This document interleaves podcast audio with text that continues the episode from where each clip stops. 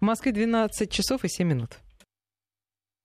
И мы продолжаем программу Еврозона. Э, в студии по-прежнему Владимир Сергеенко. Вот приходят вопросы. Владимир, напоминаю, наши координаты 5533. Это номер для ваших смс-сообщений. Наш WhatsApp и Viber 903 176 363. По поводу того, что немцев из восточной части страны 10 раз проверят, прежде чем э, назначить на какой-то высокий пост. А напоминают, что все-таки Ангела Меркель тоже уроженка да, я прочитал это сообщение. ГДР и любила в школе русский язык. Как ей удалось стать лидером? Э, любимая девочка канцлера Коля, как ее э, представляли, вы знаете, тут же вот в сообщении еще стоит одно сообщение Меркель уроженка ГДР, а второе по поводу того, что она имела отношение к Штазе, вот написано, как же Меркель, ее ведь тоже США держат на поводке за работу в юности на штазе. Э, вы знаете, теории заговоров действительно много что объясняют. Но когда нет доказательств и не понимаешь, как некоторые вещи происходят, то, введя неизвестную единицу, можно объяснить все. И вот теория заговора, она действительно объясняет много. По поводу Меркель, которая э, американцы э, держат на коротком поводке, доказательств публичных нет. Будут они лет через 30, или, может, лет через 40, что ее держат. Или наоборот, разрушат этот миф. Но вот насчет э, Штази и всех, как это происходило, почему э, я нахожусь среди тех, кто воспринимает Горбачева как предателя. Э, он предал интересы безопасности в первую очередь. Все остальное вопросы дискуссионные. Хорошо или плохо то, что он делает. Принес он жертву или не принес безопасность э, целой державы. Почему он это сделал? Это пусть историки рассуждают, копаясь в фактах. Э, но есть факт. Например, акты Штази, вот вдумайтесь, ГДР — это страна, в которое ведь не только всех держали под каким-то прицелом, под каким-то страхом, а ведь существуют люди, которые верили в то, что пролетариат и крестьяне, что советы могут быть э, рабочих и крестьян и солдат, что да, существуют перекосы, что появились вот эти функционеры зажранные такие, э, бюрократы, коммунисты, политбюрошники. Но на самом-то деле сама идея, она хороша, просто нужно снова откинуть и сделать чистку, партийную чистку, избавиться от бюрократов. И были люди, которые верили в социализм, что это лучше, то есть идеологически идеологически были. Так вот, все эти люди, они считают, что их предали. Их предали. Они искренне относились к Советскому Союзу. Они искренне относились к Советскому Союзу по одной простой причине, потому что Советский Союз еще раз, раз и навсегда, и пусть все враги это запомнят, что Советский Союз освободил Германию от нацизма. Да, были союзники, конечно же. Непонятно, как этим союзникам причислены французы, которые тоже приняли участие, э, там, знаете, в последующем разделении Германии на четыре зоны влияния. Уж кто-кто, но французами союзников тяжело было назвать, вот с точки зрения военных событий. Но, тем не менее, освобождение от нацизма — это праздник для многих был. И это в умах тоже существует. Для тех, кто трезво мыслит. И вот Восточная Германия в этом отношении были люди, которые не нравилось, вот считают они диктатура. Да, я согласен, диктатура есть, элементы диктатуры с точки зрения того, что написано в Википедии, что такое диктатура, и то, какая она власть была в ГДР, да, можно сказать, была диктатура. Ограничение власти, ограничение свободы слова, да, было. А давайте поговорим о другом. Что еще там было? А там были люди, которые верили, что можно избавиться от этой диктатуры в будущем, что социализм не сводится к тому, что диктатура прессует, преследует, ограничивает свободу в профессии, накладывает на ограничения в профессии. У меня есть друг, который получил запрет э, в ГДР, запрет э, практики своей профессии. То есть он режиссер, документалист, ему запретили быть режиссером. Это тяжелое испытание, тяжелое На наказание. Основании? Э, но его деятельность признали антигосударственной. Он оппозиционер, диссидент и в ГДР. Его выслали из ГДР. И сегодня этот человек, как диссидент в ГДР, он сегодня является диссидентом в Германии. И они встречаются, обсуждают очень активно и бурно, почему так получилось, что они были диссидентами в ГДР, а сегодня они диссиденты в Германии. Они что, профессиональные диссиденты, им просто диссидентствовать нужно? Или они видят то, что нехорошо в современной Германии, а им затыкают рты и вешают ярлыки? Они очень боятся, кстати, э, любят, э, но боятся э, демонстрировать, что русские рядом. Потому что, не дай бог, скажут, что это не немецкие круги, нам надо вот изолироваться, чтобы видно было, чтобы нам не повесили ярлык, что, э, а то скажут, что мы под влиянием Кремля находимся, а мы настоящие стопроцентные немцы, еще и диссиденты в прошлом. И я неоднократно был на круглых столах, и э, проводятся встречи, и даже такие, знаете, э, скажем так, они не подпольные, но они далеко не разрекламированные бывших диссидентов, которые сегодня встречаются и разговаривают о том, что они снова превращаются в диссидентов, точнее уже превратились. Это правда, это реальность жизни. Но диссидентство это все предполагает Берлин. некое преследование. В а чем их преследуют, а их, они чувствуют, как их преследуют. И вы знаете, э, с точки зрения в ГДР, когда ему запретили практиковать его профессию, то есть вот все, он не имеет права снимать фильмов. А сегодня это все сделано. Они так и говорят, все это сделано изящнее на другом уровне. Ты просто не найдешь финансирования своему фильму. Всего лишь навсего. И если так получится, что ты найдешь финансирование, то кто же этот фильм покажет тебе? Тебе не выделят э, эфирного времени. При этом люди награжденные, люди, которые имеют и э, телевизионный приз Баварский, там такой медведь очень красивый. И это не то, что не профессионалы какие-то, знаете, живут в облаках. И им жаль, что кто-то получает, кто-то нет. Они четко видят, как работает мейнстрим и насколько искусно и тонко и деликатно работает сегодняшняя пропаганда. Но я вернусь сейчас к другому, насчет Меркель. Значит, представьте себе, что существует большое государство, старший брат. Это Советский Союз. Все, представили. Теперь ГДР. Э, страна, которая, ну, скажем так, на переднем фланге обороны вот этого большого брата. Именно поэтому там находится э, оперативная группа западная э, войск. И вот где-то там, вроде далеко от Москвы, а далеко от России, но на самом деле она находится на границе, на рубеже со страной, в которой во власти присутствуют нацисты, в которой существует подпольная армия, там 40 тысяч офицеров вермахта. Это мы говорим о 60-х годах. И как бы кто не хотел, но провокации, конечно, существовали, и понятие безопасности было. И вот это государство выстраивает собственную систему безопасности, и в том числе появляется служба государственной безопасности, штази. Э, да, практически тотальный контроль. А вы как хотите, чтобы не контролировали бывших фашистов и нацистов? Не собираются ли они сегодня снова в какое-то военное формирование? А выясняется, что формируется. А выясняется, что даже Аденауэр знал об этом, что есть такие подпольные организации, и которые готовы в любой момент воевать даже на чужой, на чужой территории. И это не США и не Британия. Это конкретно вот разговор идет о Советском Союзе. И вот эта служба со всеми ее перекосами имеет свои тайные архивы, понятное дело где складируется все, начиная от разведки, потому что язык один, людям легко было договориться, вербовать э, секретаря Коля там, или еще кого-то, целая служба направлена на то, чтобы выпытывать интересы и эти интересы разугнать в Федеративной Республике Германии. А Федеративная Республика Германии это не светоч демократия, это враг с точки зрения НАТО-Варшавский договор. Это страна НАТО, там находятся американские ядерные ракеты. Конечно же, это сфера интереса разведки, конечно же. И лучше всего всего там и эффективнее всего работают люди, которые находятся в одном лингвистическом пространстве, у которых дедушка и бабушка жили рядом с другой дедушкой и бабушкой. У них очень много общего интереса. И основной шпионский корпус все-таки был из ГДР на территории ФРГ.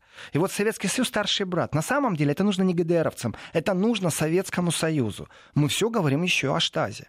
То есть внутри страны это диктатура, где штази людей позбавляют, бросают в тюрьму э, за то, что ты свидетель Егова, за то, что э, ты там где-то высказался среди друзей. Все плохо, все отрицательно. Я выношу теперь это за скобки, вот как они это делают, как западный мейнстрим делает. И я, наоборот, вношу другую проблему, проблему безопасности. Давайте о проблемах демократии я сейчас не буду говорить. Да, она есть, да, она огромная была. Можно сказать, вообще демократии не было, а проблема была. Но с точки зрения безопасности ГДР был союзник Советского Союза, и граждане ГДР работали на безопасность Советского Союза. А теперь объясните мне, как при объединении Германии акты Штази оказались у американцев прям ящиками вывозили из архивов. Ящиками. Все картонные коробки, прям, знаете, их не успели даже уничтожить. Их не успели перенести. Как можно это назвать, как не предательство? это спланированная операция. Американцы с большим удовольствием, конечно же, эти акты брали, изучали. И то, что сегодня немцы могут запросить э, в архив сведения о себе и узнать о том, что их сосед, их коллега по работе на него стучал, это, с одной стороны, очень хорошо, что такую правду можно узнать. Э, но я говорю о другом. Я говорю о безопасности на уровне глобальной, на уровне НАТО противостояния Советского Союза. Потому что страны Варшавского договора это в первую очередь Советский Союз, точно так же, как НАТО в первую очередь США. И Советский Союз преемница все-таки Россия, и безопасность России, она именно там пострадала, именно при объединении Германии, именно там произошел фактор не сдерживания НАТО в восточном направлении, это было прям запланировано. А второй, это все наработки, которые существовали, все офицеры, все шпионы, шпионы, а, все тех, кого смогли завербовать. Вопрос, это что, плохо? Это вражеская страна, там находятся бомбы, которые готовы бомбить Москву. Атомные бомбы. Без стеснения они сделают это. И все, что наработали, оказалось в руках американцев. Как можно это назвать, как не предательство? Конечно, это предательство одностороннее. И вопрос простой. Кто в этот момент руководил Советским Союзом? Кто подводил это все к черту? Кто так бездарно все это сделал? Это Михаил Сергеевич Горбачев. И я не говорю о том, что перестройка хорошо или плохо. Я говорю только о том, что в сфере безопасности произошло максимальное предательство. И насчет Меркель, которая э, насчет штази или не штази, насчет была ли она в юности в штазе, вопрос от Татьяны, я скажу так, я этого сегодня не знаю. Акты э, все связанные с штази оказались у американцев. Поэтому я допускаю мысль, что если Меркель была, то ту темное пятно в биографии, которое на других политиков распространяется сразу как вывод из партийной деятельности. А, как только появился кто-то, кто в студенческие годы работал в штазе в Бундестаге, вы себе представить не можете, какая происходит сразу вони, человека выводят. Выводят. Это 30 лет спустя все еще действует это правило. А, хорошо это или плохо? А честно говорю, мне все равно есть факт, и этот факт неоспорим. И в этом факте все, что произошло 30 лет назад, имеет несколько таких, знаете, многокрасочных, э, оценочных, я бы еще сказал, наверное, исторических моментов, в которых, конечно же, объединение Германии для немцев это потрясающий факт. Конечно, разделение этой страны потрясающий факт. Конечно, горе, которое эта страна принесла народам, другим странам. Потрясающий, ужасный факт. А, и со всем этим немцам приходится жить. И они не любят говорить на определенные темы. Они, знаете, да мы уже проработали, страничку-то закрыли. В этом отношении очень легко дискутирую с ними, когда мне начинают тыкать нос, там, ты же в России часто, ты же там все знаешь, у них э, отсутствует там демократия, еще что-то, свобода слова. Я говорю, не-не-не-не, не то, что там разговор строится, я знаю или не знаю. Даже если у нас есть проблема, Россия в ПАСЕ, значит, Совет Европы поможет в случае чего, если вдруг там где-то как-то суд промахнулся. Пользуемся благами, растем. Страницу перевернули точно так же, как и вы. А теперь давайте поговорим о том, как вы, страна, которая принесла на этой планете безумное горе, уничтожили огромное количество людей, и вы сегодня делаете вид, что нет нацизма рядом в государствах. Ну, давайте об этом поговорим. Вы что думаете, они, а, они продолжают разговор? Они его уводят в сторону, что они не отвечают за своих политиков, то есть в том числе и за Меркель. Э, и как-то сбивается темп. Так вот, если вы говорите западным немцам и восточным немцам, Дело не в том, что у них там есть симпатия к России, там понимание к России. Э, нет, абсолютно. Они по-разному смотрят, например, на социализм. С точки зрения налогообложения или с точки э, зрения диктатуры политбюро. Это разные взгляды.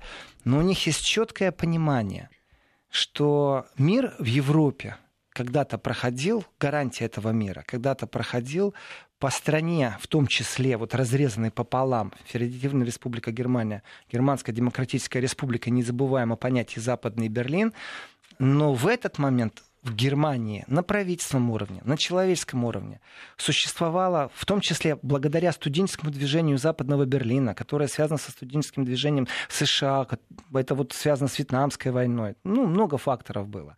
Они тянулись к миру. У них не было идеологии, в котором им рассказывали, что существует внешний враг, против которого нужно выстроить систему э, военного образования. И милитаристические любые поползновения из Германии, в ГДР они контролировались конкретно и были денацифицированы полностью, и были в рамках Содружества Варшавского договора. ФРГ, мирные инициативы и мирное движение были настолько сильны, что с этим нужно было считаться. И когда сегодня вы говорите «Алло, гараж, а что у вас там происходит?» А как так получается, что вам очень красиво аргументируют, при том, что не оперируя фактами, а именно пропагандистскими элементами, то есть выдергивая из контекста э, определенные моменты, э, но вы перестали быть гражданами той Германии, разницы нет, разделенной или разделенной, у которой мир был впереди, как философия. И вот эти вот мирные движения, они же отсутствуют. Они превратились в ничто. Этим очень сильно отличается Германия. То есть в Восточной Германии даже говорить об этом не надо было. Они все за мир. А вот в Западной это было уникально, эти движения, э, э, такие, знаете, разоружения. Это очень важный был элемент в холодной войне, когда где-то появляется огромное количество людей, которые за разоружение. А сегодня нету в Германии этого. И вот об этом говорят восточные немцы чаще. Восточные немцы не хотят, чтобы им аргументировали, на основании этой аргументации немецкие леопарды были возле российской границы. А западным все равно они считают, ну да, наверное, время пришло. Так мы-то другие уже. Мы же не, предлагаем, не представляем собой опасности. Мы же хорошая сегодня Германия, демократическая. Мы же там деньги выделяем на борьбу с много с чем. Вот. Э, мы другие, мы иные. Нет, дело не в том, что вы другие, вы иные, а дело в том, что э, вы сегодня аргументируете и создаете снова какие-то железные кулаки на границе с Россией. И вот здесь вот различие между Восточной и Западной Германией, оно огромное. Если э, верить опросам населения, то в Восточной Германии немцы против эскалации с Россией, аргументированно, не аргументированно им плевать. Они говорят, что России жить надо дружно. И опять же разница в том смысле, кто больше враг, Америка или Россия. Ведь в Германии существует э, восприятие США как опасности. И это восприятие больше, чем восприятие опасности России как опасности. Это вот сегодня разделение, оно ярко выражено. И это не наследство от ностальгии. Не надо мне передергивать и рассказывать, что кто-то там страдает под политбюро и пробует ввести снова диктатуру. Абсолютно нет. Разговор идет о другом. Разговор идет о безопасности. Это важный элемент сегодняшнего разговора. И э, если искать точку ноль, когда началось противостояние на континенте и почему мир сегодня выглядит иначе, чем 30 лет назад, корни находятся именно в бездарном процессе, который был связан с разрушением стены в Берлине. Вот по поводу бездарного процесса, э, сегодня, в, что характерно, в журнале «Шпигель» вышло интервью с Михаилом Сергеевичем, где он сказал о том, что, ну, давайте процитирую, э, сразу же спросите меня, сожалею или я о перестройке. Нет, я этого не делаю, было невозможно жить так, как прежде. И, ну, и дальше он объясняет, да, э, почему. Но при этом он говорит, что да, были ошибки и промахи, но все понимали, что дальше так продолжаться не может, и надо с тоталитаризмом ставить точку. Когда вы, Владимир, говорите о, о том, что вот была допущена в том числе и эта ошибка по части безопасности, по части штази ее архивов, я думаю, Михаил Сергеевич тоже, ну, не знаю, конечно, э, не видел этих его цитат, но а, тоже признает и эти ошибки. Но... Пусть публично их признает. Пусть публично. Но не кажется ли вам, что это ошибка не только Горбачева, но и всех тех поколений э, политической элиты, э, советской и ГДРшной, которые в течение э, 40 лет, что была стена, э, собственно, эту стену только укрепляли и не делали ничего, чтобы ее а, сделать более прозрачной? Я э, напрямую не общался с Горбачевым, хотя передавал предложения через тех, э, кто с ним работает непосредственно плотно, о том, чтобы создать совместную книгу, в которой он может задать, э, там, ну, скажем, возьмем 10 вопросов от Горбачева своему коллеге, который руководил ГДР в последние дни существования ГДР, Эгону Кренцу, а Эгон Кренц задаст ему вопрос. Им есть о чем поговорить. Эгон Кренц равновеликая фигура с точки зрения державности Горбачеву, то есть это лидеры тех стран, которые больше не существуют, последние лидеры тех стран, которые не существуют сегодня на политической карте э, прекрасно знакомы друг с другом. И Эгон Кренц Горбачеву благодарен за то, что тот его поддерживал, когда э, Эгона Кренца так и посадили в тюрьму предъявляя ему обвинение э, в недемократичное, а вообще в уничтожении, в убийстве своих граждан. Ну, это о тех случаях, когда перебегали границу, кто несет ответственность, насколько это было выполнение закона, насколько это антизаконно. И судебные процессы, которые были в Германии после объединения, они затрагивали, в принципе, антидиктатурную, антидемократическую составную Германской Демократической Республики, Горбачев поддерживал Эгона Кренца, он ему за это благодарен. Но за этим еще существует, просто с Горбачевым я не общался, а с Эгоном Кренцем я общался, и не раз. Э, существует и другой формат. восприятия того, что происходило. Горбачев очень, например, переживал, чтобы ГДР напрямую не общалась с ФРГ очень переживал, но при этом вел очень сильную закулисную игру. И его закулисная игра, какая бы она ни была, она не соответствовала интересам ГДР на тот момент. ГДР это было государство, у которого были в том числе и дипломатические отношения с другими государствами, у которых была служба безопасности, у которых была армия, у которого была инфраструктура, экономика. Это было государство. И Горбачев, когда прям, вы знаете, как не просто там старший брат, а как политик говорил одно, делал другое, и когда, представьте себе, лидер государства ГДР приезжает в Москву, вот, вот уже творится черти что, все понятно, без перестройки нельзя, вот этот аппарат политбюро, эта машина, она не функционирует больше, протесты народа больше, все бунты связаны с экономикой, все бунты связаны со смертями, ну, в том числе бунты, которые антивоенные. И э, вот посмотрите сегодняшний бунт во Франции – Полиция жестко разгоняет, ничего страшного. Э, разогнали бы еще 2-3 бунта, ничего страшного. Это не значит, что нужно было государство разрушать. И представляете, лидер государства едет, вот э, председатель политбюро, генеральный секретарь партии едет на машине по Москве, это же с эскортом он едет. Его останавливают люди в гражданке, говорят, извините, пожалуйста, вас никто не примет, разворачивайтесь и валите назад в свою Германию. Даже на таком уровне могли происходить вещи. И насчет предательства и непредательства, вот то, что западные СМИ, миф Горбачева о том, что он э, принес им мир, э, и что он великий государственный деятель, еще раз, это чисто германская повестка. Западная Германия приобрела Восточную Германию вообще за даром на самом-то деле те деньги, которые Западная Германия выплатила, чтобы разместили э, офицеров западной группы войск в Советском Союзе, построили им дома и жительства, это смешные деньги. Люди в палатках жили, в полях.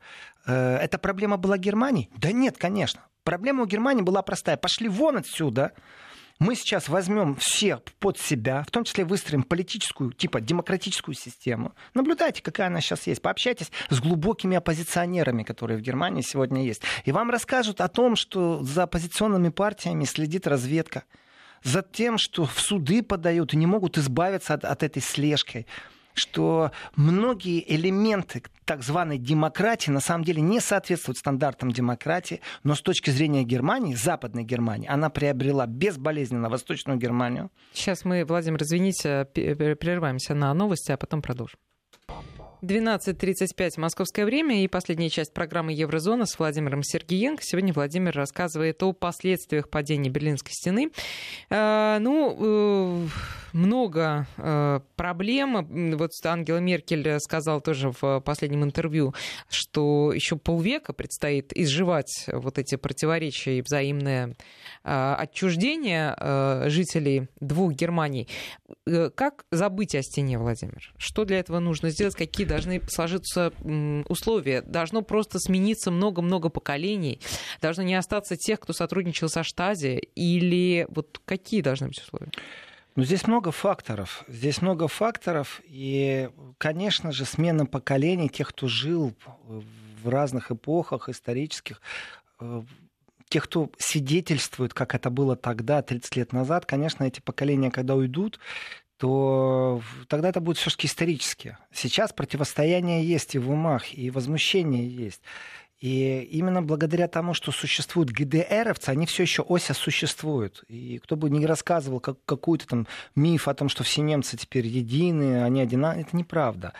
А может, они так и будут существовать? Не думаю, что они так и будут существовать, потому что вот опять же, вы затрагивали вопрос молодежи. Есть ли разница молодежи? Вот те, кто не переживал и не был э, свидетелями, как это было в ГДР или как это было в ФРГ, Э, претензии в инвестиционной политике, вы знаете, когда Германия западная говорит о том, что да мы столько денег уже инвестировали, это же действительно такие разговоры есть это не на уровне министра экономики говорит, а это на уровне вот простых людей. Да Западная Германия взвела на себя груз, да вы там экономически никому не нужны были. Вы знаете, за 30 лет посмотрите, какой прорыв экономический у Китая. Плевать Китай хотел на демократию западного образца. У Китая своя форма поведения внешнеполитического, внутриполитического. И в этой форме поведения никакого отношения не имеет к экономическому благосостоянию державы. Никакого. И в этом отношении за 30 лет Германию можно было переформатировать. Германию, поверьте, Поверьте, можно было сделать нейтральной от НАТО страной, полностью безагрессивной, которая не будет 2% ВВП платить.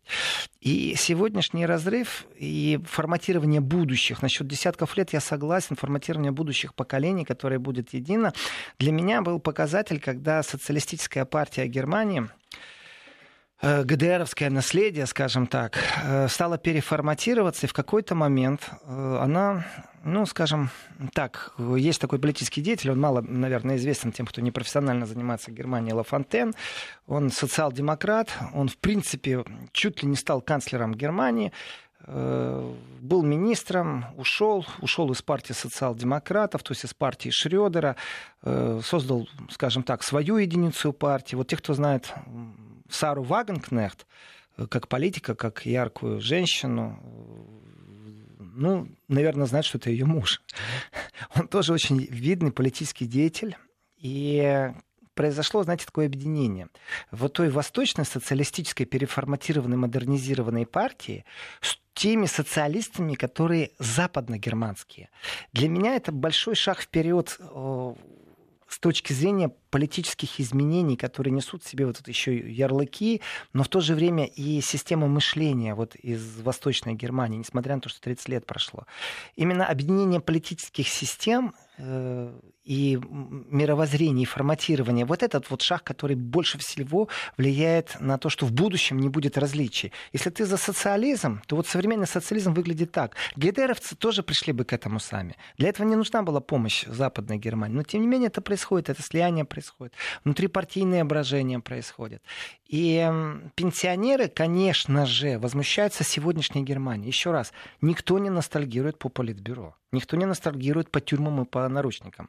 Но люди ностальгируют по гарантированному рабочему методу. А вы знаете, что нас очень близко э, сближает с вот ОСИС – мы одинаково воспринимаем систему образования, которая была при Советском Союзе. А оказывается, это не только в Советском Союзе было. Вот это вот вечное знаете, восприятие э, уникальности Советского Союза и России. А в ГДР точно так же говорят, что детские сады работали по-другому. И программа образования раннего, когда в детском саду дети э, начинали маршировать под э, звуки, несущиеся из фортепиано, э, на самом деле это развивает ребенка. А в современной Германии нет денег на это. Почему? Да потому что, и вот здесь начинается политическая склока, да потому что деньги уходят на мигрантов, да потому что э, свежеприжившим детям из других стран это не нужно, это им чуждо под классику, под Листа или под Шопена, или под Бетховена, или под Чайковского маршировать. А это на самом деле развивает ребенка. А ни, ни в коем случае не является социалистической пропагандой, что всем нужно, чтобы все маршировали. Просто динамика динамика движения, она развивает ребенка.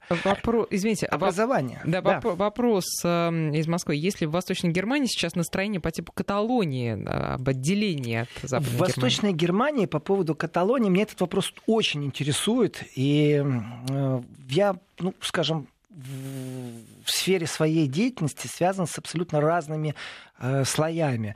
Э, когда есть издательство, свое издательство, ну, у меня партнерские отношения, когда ты э, и как журналист можешь войти в общение, когда тебя как политолога приглашают. Вот у тебя простые люди, вот у тебя писатели, вот пишут детективы, вот женские романы, а вот у тебя политики, которые мемуары пишут. Э, меня очень интересует, если каталонские настроения в Восточной Германии. Вот каталонские настроения есть в Баварии, но Бавария не будет дергаться. По многим причинам не будет дергаться. Но это же Западная Германия. Она всегда была особой баварской республикой. Мне кажется, что э, баварцы сохранили действительно и свой фольклор, и суверенитет внутри э, мышления своего. Э, но они полностью отличаются в своем благополучии от Восточной Германии. Так вот, если взять Саксонию, где разными хитростями э, смогли не допустить 30 человек от альтернативы для Германии к выборам, ну, то есть раз и ополовинили.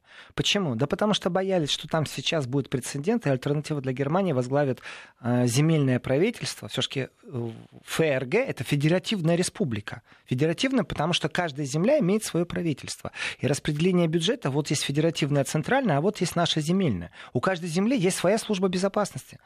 Э, и образование э, на плечах именно земельные э, организации. И Саксония для меня сегодня является не просто объектом, знаете, там, э, интереса и изучения, она является уже лакмусовой бумажкой. Очень четко реагирует на все то, что в ГДР было, и сегодня э, подсовывается под видом такой мягкой силы. О мягкой силе вдруг заговорили. О мягкой силе вдруг заговорила Урсула фон де Ляйн, которая возглавляет Еврокомиссию, главный европеец, скажем так, которая возглавляла Министерство обороны Германии. Она заговорила о мягкой силе. Мягкая сила в экологии у нее не работает. У нее в экологии, она теперь там триллионы евро будет выделять на экологию, чтобы Европа стала нулевой в смысле э, выбросов вредных в атмосферу. Но она заговорила о мягкой силе. Так вот эта вот мягкая сила на территории Саксонии настолько достала саксонцев, э, что они говорят, блин, вы знаете что, а если так дальше пойдет, то мы себя не видим в составе Федеративной Республики Германия. Нам не нравится, и дальше идет список прям, что им не нравится. Так что процесс Каталонии в Восточной Германии можно предположить при динамике, такой же динамике развития, как она есть сейчас, э, можно предположить, например, на территории Саксонии. Это совсем иные механизмы. Это не значит, что будут демонстрации, борьба с с полицией, драки. Ну, то есть не совсем каталонская система. Немцы по-другому будут выходить, если до этого дойдет. Потому что существует законодательство, существуют определенные процессы. Но если рассматривать оно искажено, это кривое зеркало Каталонии, но оно присутствует в Германии, и проблема не в Евросоюзе даже, ни в коем случае не в России, не в США.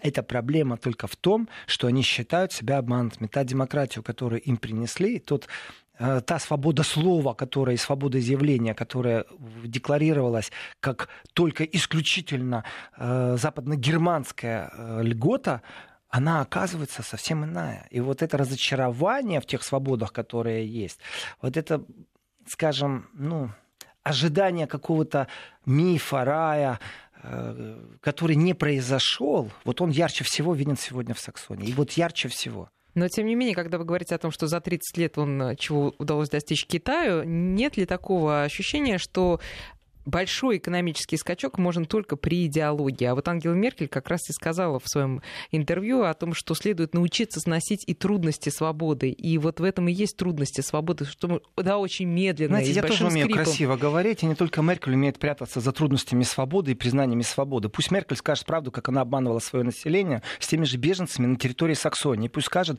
почему мейнстрим стал сансонцем вешать ярлыки по поводу того, что они чуть ли не фашисты, не нацисты. Вот пусть она разберется с саксон солнцами, а потом эти красивые слова произносят. Но опять же, не путаем две вещи. Завтра мы продолжим, конечно, разговор, но не путаем две вещи. Есть внутригерманский вопрос, и объединение Германии для внутригерманского вопроса. Это потрясающая вещь. А есть не внутреннегерманский вопрос, это уже геополитика. В геополитика то, что произошло между ГДР и ФРГ, полностью изменило, переформатировало наш сегодняшний реалитет с точки зрения безопасности. Владимир Сергеенко завтра в 11 утра будет в этой студии. Спасибо.